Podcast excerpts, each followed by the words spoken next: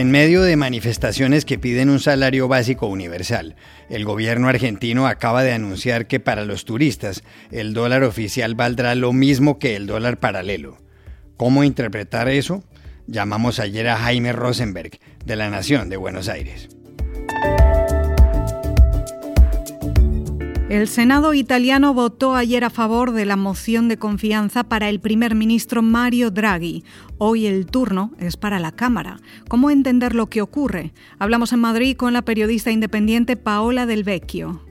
La revista The Economist le pide a la Iglesia Católica que elimine el celibato porque puede causar abusos sexuales a menores de edad por parte de sacerdotes. ¿Le hará caso el Vaticano? Se lo preguntamos ayer al teólogo Hans Solner de la Universidad Gregoriana en Roma.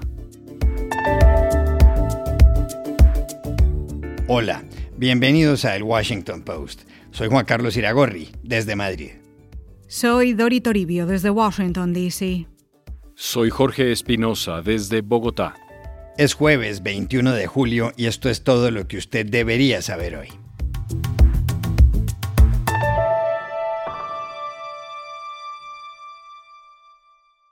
El gobierno de la Argentina hizo ayer un anuncio importante con respecto al peso, la moneda de ese país y al dólar estadounidense dijo que prepara medidas por las cuales los turistas podrían cambiar dólares en el mercado oficial a un precio similar al de los mercados paralelos. El anuncio lo hizo el ministro de Turismo, Matías Lamens, tras una reunión del gabinete que duró cerca de dos horas. La idea es que el gobierno consiga dólares para pagar cuotas de los 44.000 millones que le debe al Fondo Monetario Internacional. Son varias las medidas posibles, lo que está claro es que la brecha cambiaria lo que hace es que el, turista que llega, sobre todo los países limítrofes, acuda al mercado informal a cambiarlo. Nosotros necesitamos fortalecer las reservas del Banco Central. El turismo eh, es uno de los, de, principales, generadores de divisas para la Argentina y como dijimos recién, la verdad que se ha hecho un gran trabajo inclusive durante la pandemia para mantener al destino Argentina eh, con buen nivel de demanda pero como, dijimos al principio, necesitamos que, efectivamente esos dólares ingresen. Por supuesto que las medidas sean de una, de una determinada manera u otra, a lo que apuntan es a tener un tipo de cambio diferenciado para el turista, ¿no? que, que a quien lo pueda liquidar sus dólares en el mercado formal a través de tarjeta de crédito o de cualquier otro medio formal, pueda acceder a un tipo de cambio diferenciado que se acerque más al dólar eh, que tiene que ver con el dólar MEP o con el contado con líquido. La diferencia entre el dólar al cambio oficial y el dólar informal es notoria. Ayer por la tarde un dólar oficial se cambiaba por más de 129 pesos argentinos. Por contraste, un dólar paralelo, lo que se conoce como dólar blue, podía cambiarse por 297. El lunes el presidente Alberto Fernández hizo referencia a ese tipo de dólar, a los turistas y al dólar contado con liquidación, lo que se conoce como el CCL. La Argentina no es un lugar donde los turistas compran dólares para viajar y hacen subir eso que, hacen subir eso que se llama dólar blue. Ni tampoco es el lugar donde algunos especuladores en el CCL hacen subir el dólar y a todos nos intranquiliza. El anuncio sobre el tipo de cambio se produjo en un país cuya inflación en junio fue del 64% con respecto al mismo mes del año pasado. Ayer miles de personas salieron a las calles de Buenos Aires a pedirle al gobierno un salario mínimo universal.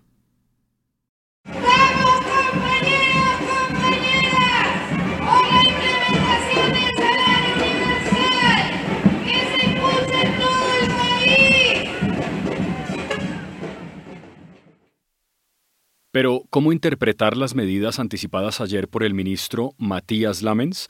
Hablamos con Jaime Rosenberg, periodista de la sección política del diario La Nación de Buenos Aires, acreditado en la Casa Rosada, que acaba de escribir sobre el asunto. La medida anunciada hoy por el gobierno argentino en el sentido de establecer un tipo de cambio especial eh, para los turistas en la adquisición de dólares es una medida en cierto modo desesperada. ¿Por qué desesperada? Porque eh, ante un Banco Central vacío eh, de divisas, ante la imposibilidad de hacer frente a los próximos vencimientos eh, con el Fondo Monetario y ni hablar de bueno, las necesidades que tiene la Argentina de importar energía, a pesar de ser un productor de energía, Argentina en este momento tiene necesidad extrema de importar energía y se le van muchos miles de millones de dólares por año en esa necesidad. en ese sentido es una medida desesperada, pero es una medida a la vez, una medida puesta a destiempo. ¿Por qué? porque la mayoría de los turistas que mm, transcurren sus vacaciones eh, desde los países limítrofes ya han pasado el, eh, bueno, el pico de las vacaciones.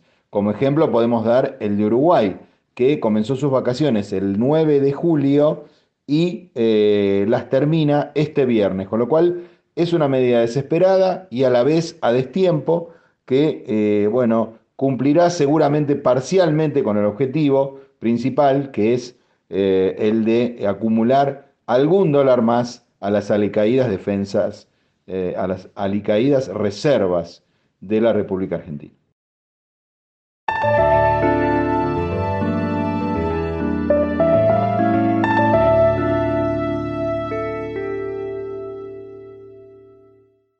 Italia puede retornar en cualquier momento a la inestabilidad política.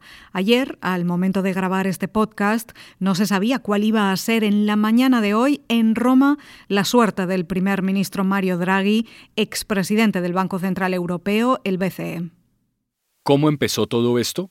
Fue hace una semana cuando Draghi le anunció al presidente de la República, Sergio Mattarella, que pensaba renunciar. La razón, que el movimiento populista Cinco Estrellas no le había apoyado una iniciativa económica. Mattarella le pidió a Draghi que se quedara. Al fin y al cabo, Draghi, un prestigioso economista, lleva 17 meses en el poder respaldado por grupos de izquierda y de derecha. Su programa busca la reactivación económica y apoyar incluso con armas a Ucrania. Draghi tenía que volver al Parlamento para someterse a una moción de confianza. Ayer estuvo en el Senado, donde dijo que no se puede ignorar el apoyo recibido de ciudadanos, asociaciones y territorios para la continuidad del Gobierno y que por eso presentaba nuevamente su proyecto. El sostegno che ho visto nel Paese, la mobilitazione, rileggo, di questi giorni da parte di cittadini, associazioni, territori a favore della prosecuzione del Governo è senza precedenti e impossibile da ignorare. È questo sostegno che mi ha indotto a proporre o riproporre il patto, un patto di coalizione e sottoporlo al vostro voto. Siete voi che decidete. Poco después hubo 95 votos por el sí y 18 por el no, con un inconveniente. Ni la Liga de Matteo Salvini ni Forza Italia de Silvio Berlusconi, ambos de derecha, tomaron parte en la votación, tampoco el movimiento Cinco Estrellas. Casi el 66% de los italianos quieren la continuidad de Draghi, el primer ministro número 69 desde la Segunda Guerra Mundial. ¿Cómo entender lo que puede venir para él en la Cámara de Representantes? Buscamos ayer en Madrid a la periodista independiente Paola Del Vecchio. Lo que ha ido en escena hoy en el Senado italiano, en mi opinión, ha sido el acto final, la rendición de cuenta entre el técnico, el expresidente de la BCE prestado a la política por un lado, y las fuerzas populistas y el mediocre teatro del poder por el otro. Se han revelado la progresiva desaparición de 5 Stelle y la Liga de Salvini, pero también Forza Italia de Berlusconi, el ex amigo íntimo de Putin.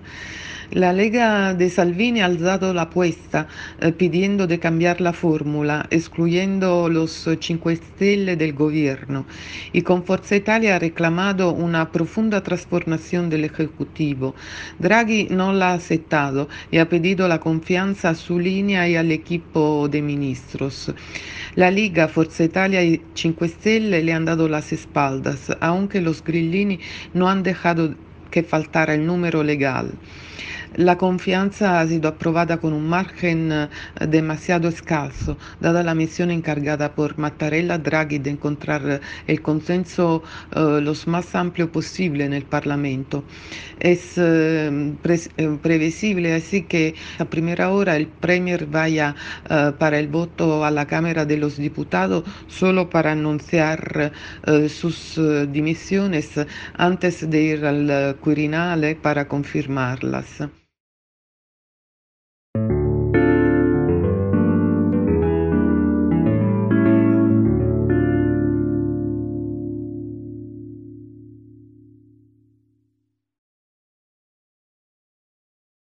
La semana pasada la revista The Economist volvió a insistir en una propuesta que le vienen formulando algunos sectores de la opinión a la Iglesia Católica. En un editorial titulado Let the Priests Wed, dejen que los sacerdotes se casen, pidió nuevamente el fin del celibato. El artículo se refiere a los abusos sexuales de menores de edad por parte de sacerdotes y otros miembros del clero. Dice que solo en Francia se cuentan 216.000 casos en los últimos 70 años y advierte que en casi todas las diócesis de distintos países el fenómeno existe. Según The Economist, entre el 6 y el 9% de los sacerdotes católicos pueden ser abusadores de menores de edad. Esta cifra entre los hombres que están casados o podrían casarse se reduce, va del 1 al 3%. ¿Abolirá la Iglesia Católica el celibato en el corto o en el mediano plazo? Se lo preguntamos ayer al teólogo y psicoterapeuta Hans Solner, director del Instituto de Protección de Menores y Personas Vulnerables de la Universidad Gregoriana de Roma. Pedir de abolir el celibato en el contexto de los eh, casos de abuso sexual cometido por eh, clérigos católicos significa, a mi parecer, mezclar dos cosas diferentes. Al contrario de lo que mucha gente piensa, todos los informes científicos, incluidos los no encargados por instituciones eclesiásticas, sino por gobiernos o universidades estatales, concluyen que el celibato en sí mismo no conduce al abuso. Por lo tanto, es falso decir abolir el celibato y ya no habrá casos de abuso en la Iglesia Católica. No es tan simple. Segundo, creo que habrá una discusión continua sobre las condiciones del sacerdocio diocesano, es decir, de los clérigos no religiosos, que no viven en comunidad, sino que son eh, los curas. Yo creo que, em, como hemos visto en los últimos meses y años, que habrá mucha gente que piensa que la Iglesia Católica Romana debería abrirse a la posibilidad que los candidatos al sacerdocio decidan antes de la ordenación diaconal se van a casarse o se van a vivir eh, el, el, celibato. Y creo que la misma praxis que existe ya en la Iglesia Ortodoxa y en algunas iglesias unidas em, con la Iglesia Romana Católica podría mm, ampliarse también eh, a nuestra Iglesia en el sentido que habrá gente célibe es gente casada que eh, podrá oficionar como sacerdotes en las parroquias en otros encargos eclesiásticos.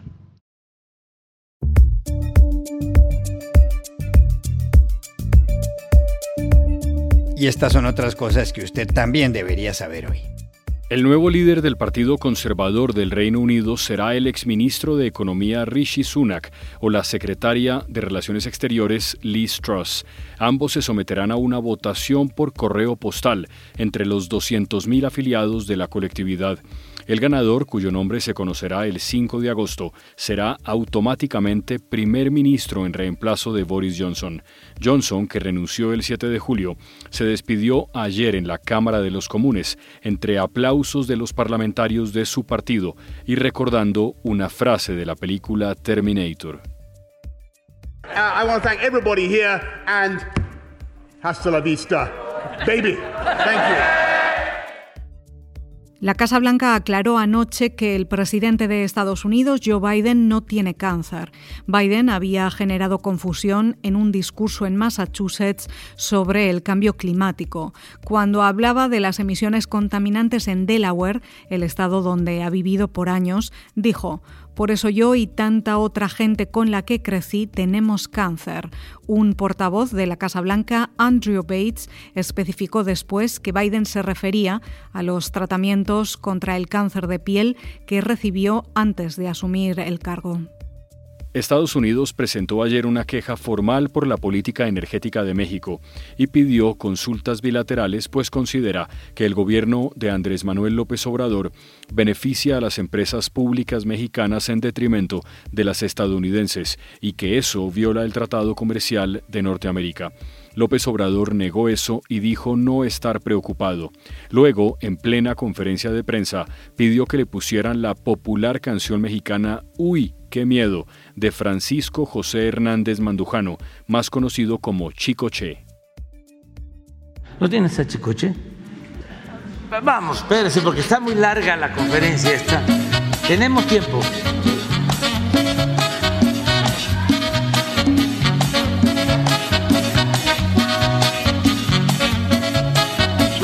Que vienes de otro planeta solo para vigilarnos. Uy, qué miedo, mira cómo estoy temblando. Uy, qué miedo, mira cómo estoy temblando. Y que vienen en platillos a más de cuatro a llevarnos. Uy, qué miedo.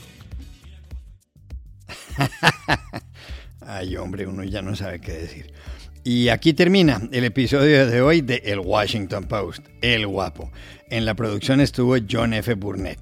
Por favor, cuídense mucho.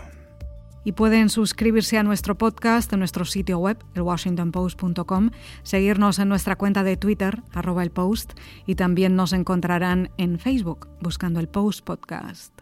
Chao, hasta la próxima.